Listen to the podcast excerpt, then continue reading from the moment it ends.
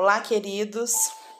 Que a graça e a paz do Senhor Jesus seja transbordante no seu coração. Estamos aqui hoje, dia 22 de fevereiro de 2021, para mais um devocional diário com Sara Camilo. Hoje nós vamos continuar falando sobre o estresse. e o nosso tema é a lei produz a lei produz condenação. O nosso texto base aqui hoje está em Isaías 54, 17, que diz assim: Toda arma forjada contra ti não prosperará. Toda língua que ousar contra ti em juízo, tu a condenarás.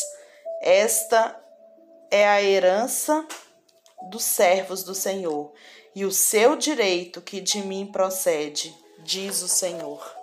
Isaías 54, 17. Depois de manifestar a vergonha e o medo, nós percebemos então a condenação. Então a gente falou nesses últimos dias sobre né, a mentira do estresse. Depois a gente viu que o medo produz o estresse. E ontem a gente foi mais além para ver o que que produz o medo. E a gente então viu que a condenação desperta o medo. Mas a gente viu que há algo além, algo mais profundo do que isso. E hoje a gente vai ver então que a lei ela produz a, a condenação. Depois de sentir vergonha e medo, nós percebemos a condenação lá em Adão. Quando nós nos sentimos condenados, nós condenamos os outros. Sabia disso? Lá em Gênesis 3,12 diz assim: Então disse o homem: A mulher que me destes por esposa, ela me deu da árvore e eu comi. A base da condenação é a consciência de si mesmo. Não existe nada mais problemático do que a gente ficar ocupado com a gente mesmo o tempo todo. A introspecção ela é um problema grave porque ela nos deixa bloqueados. O homem, porém, ele não pode simplesmente negar a acusação e a condenação como se ela não existisse. O pecado é real, bem como a condenação. O que nós precisamos, queridos, é ter a nossa dívida paga. E foi exatamente isso que Deus fez em Cristo Jesus. Na cruz, a nossa dívida do pecado ela foi completamente paga. E hoje nós podemos viver em paz sem condenação pela fé no sacrifício do Cordeiro. Sobre nós não há mais nenhuma condenação. Você pode dizer? Põe a mão no seu coração e diga: Sobre a minha vida não há nenhuma condenação. Quando a gente pensa lá no povo israelita, como era feita né, a propiciação é, de a entrega né, de, um, de um cordeiro para que ele pudesse ser ali morto e ofertado é, como oferta pelos pecados dos israelitas, a gente vê muitas questões interessantes, mas olha que interessante essa aqui que o pastor Aloysio conta no seu livro Desintoxicação Espiritual, Detox. Ele fala o seguinte, que o ofertante, ele trazia o cordeiro ao tabernáculo e apresentava diante do sacerdote. Então, na lei dizia que se você pecou, você vai trazer o cordeiro diante do sacerdote, né, para que aquele cordeiro possa ser imolado, possa ser morto em seu lugar e os seus pecados perdoados. O sacerdote, então, ele avaliava o cordeiro. Lá, quando fala do, dos animais que você tem que levar, ele, é, na lei fala que tinha que ser um animal sem mácula, sem mancha, sem nenhum defeito. O animal perfeito que tinha que ser entregue. Então, quando você, o, o ofertante chegava ali no tabernáculo, entregava aquele cordeiro, o sacerdote, então, ele avaliava o cordeiro. Veja bem, ele não avaliava quem estava ali para trazer o cordeiro, o ofertante, mas ele traz, ele, ofer, ele avaliava o cordeiro que tinha sido entregue. E se aquele cordeiro fosse aceito, o ofertante também seria aceito. Depois disso, o ofertante, ele colocava a mão sobre o cordeiro, sobre aquele animal, e nesse momento duas coisas aconteciam. Os pecados do ofertante eram transferidos para o cordeiro, e a justiça do cordeiro era transferida para o ofertante. Logo em seguida, aquele animal era morto. E quando o cordeiro era morto, todos os pecados do ofertante eram perdoados ele ia embora completamente justo diante de Deus. Presta atenção. A lei estava lá no Antigo Testamento. E lá no Antigo Testamento, as atitudes humanas, as ações humanas, elas eram responsáveis por você ser salvo ou não. Então, o, o ofertante ia lá, pecou, pegava o seu cordeiro, entregava, o cordeiro era avaliado. Se o cordeiro não tivesse nenhum defeito, nenhuma mácula, nenhum nada, ele era aceito, era morto, e aquela pessoa que cometeu o pecado, que cometeu o erro, ela era liberada ali, ela era. É, é, é, os seus pecados desapareciam, ela era perdoada, certo? Lá no Antigo Testamento. E foi exatamente isso que aconteceu na cruz. O problema nosso é que nós ainda pensamos que Deus está nos avaliando para ver se a gente vai ser aceito ou não. O problema é justamente esse. A lei ela produz a condenação, mas a graça nos torna santos, purificados diante de Deus. Então presta atenção nós ainda ficamos tentando ser aceito diante de Deus, uma coisa que a gente já foi em Cristo. No Novo Testamento, a nova aliança, nós somos perdoados mediante a graça de Deus em Cristo Jesus e não mais mediante as nossas ações. Nada mais pode estar Nada pode estar mais distante do, dessa verdade. Deus ele sempre olha para o Cordeiro, que é Jesus, e se o Cordeiro é aceito, nós somos aceitos também. Não é uma questão de quão bom eu sou ou você é, mas do quão bom é o Cordeiro. Os olhos de Deus eles estão sobre o Cordeiro e não sobre você. Se Jesus é o Cordeiro, então fique em paz, você já está perdoado. Você já ouviu falar em expiação? Expiação com X, não é com S?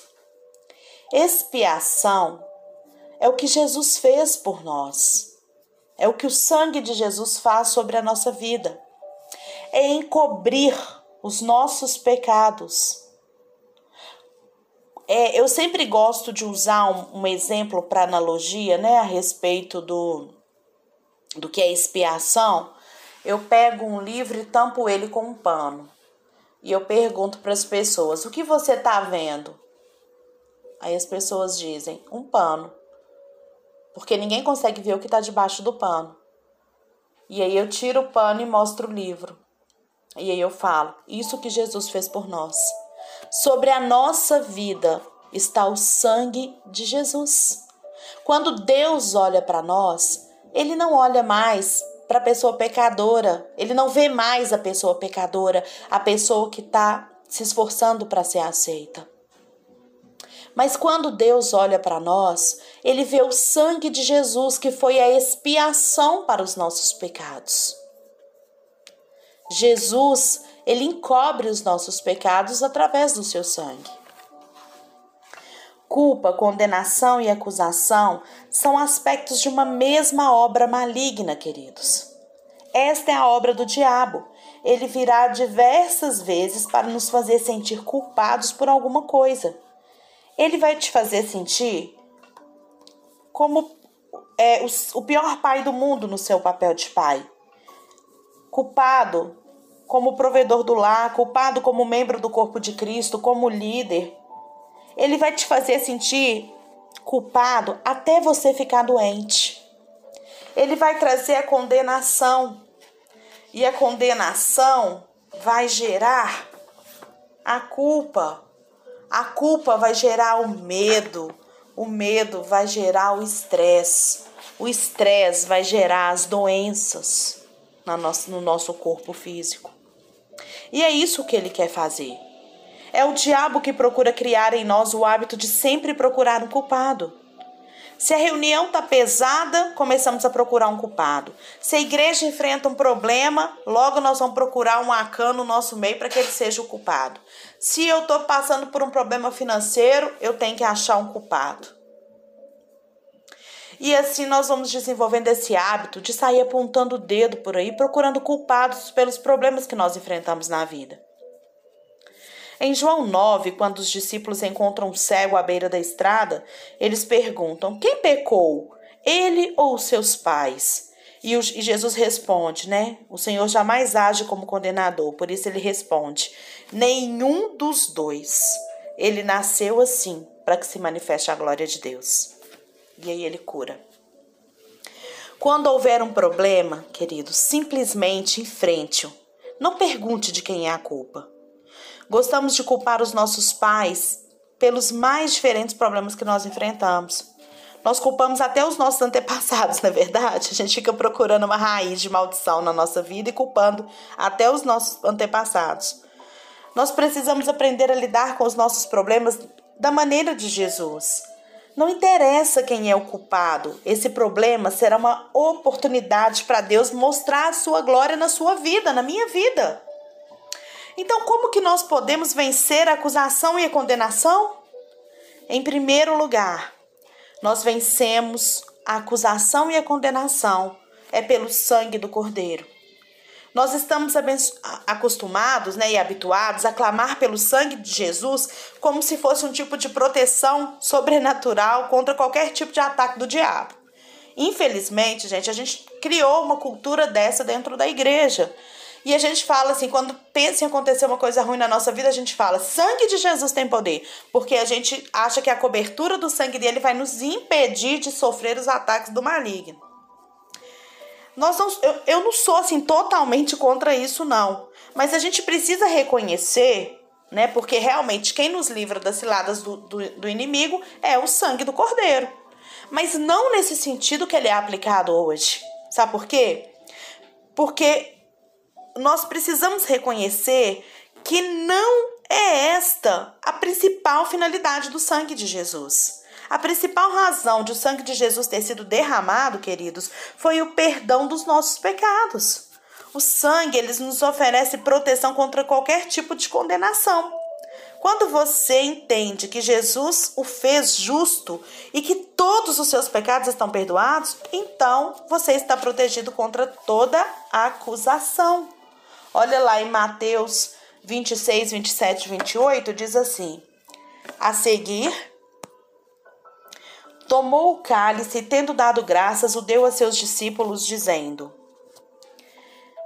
Bebei dele todos, por, porque isso é o meu sangue, o sangue da nova aliança, derramado em favor de muitos para a remissão dos pecados.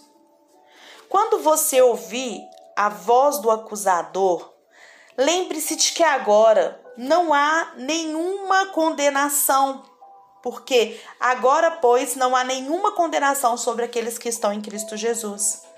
Agora não importa o que o diabo condena em você, pois o sangue de Jesus foi derramado para o perdão dos nossos pecados. É por isso que Isaías 54 diz que nenhuma arma forjada prosperará contra nós. O diabo, ele está sempre levantando a sua língua contra nós em juízo. Mas nós somos, mas nós somos nós agora que o condenamos quando confessamos o sangue de Jesus.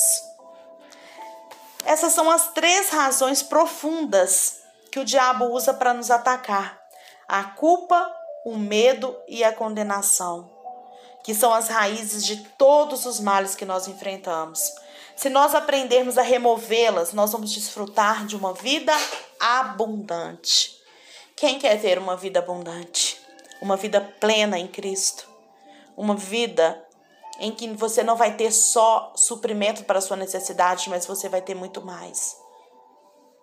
Nós precisamos entender que nós já temos essa vida em nós e que não há mais nada que nós façamos que nós possamos consegui-la, porque já nos foi dado pelo sangue do Cordeiro.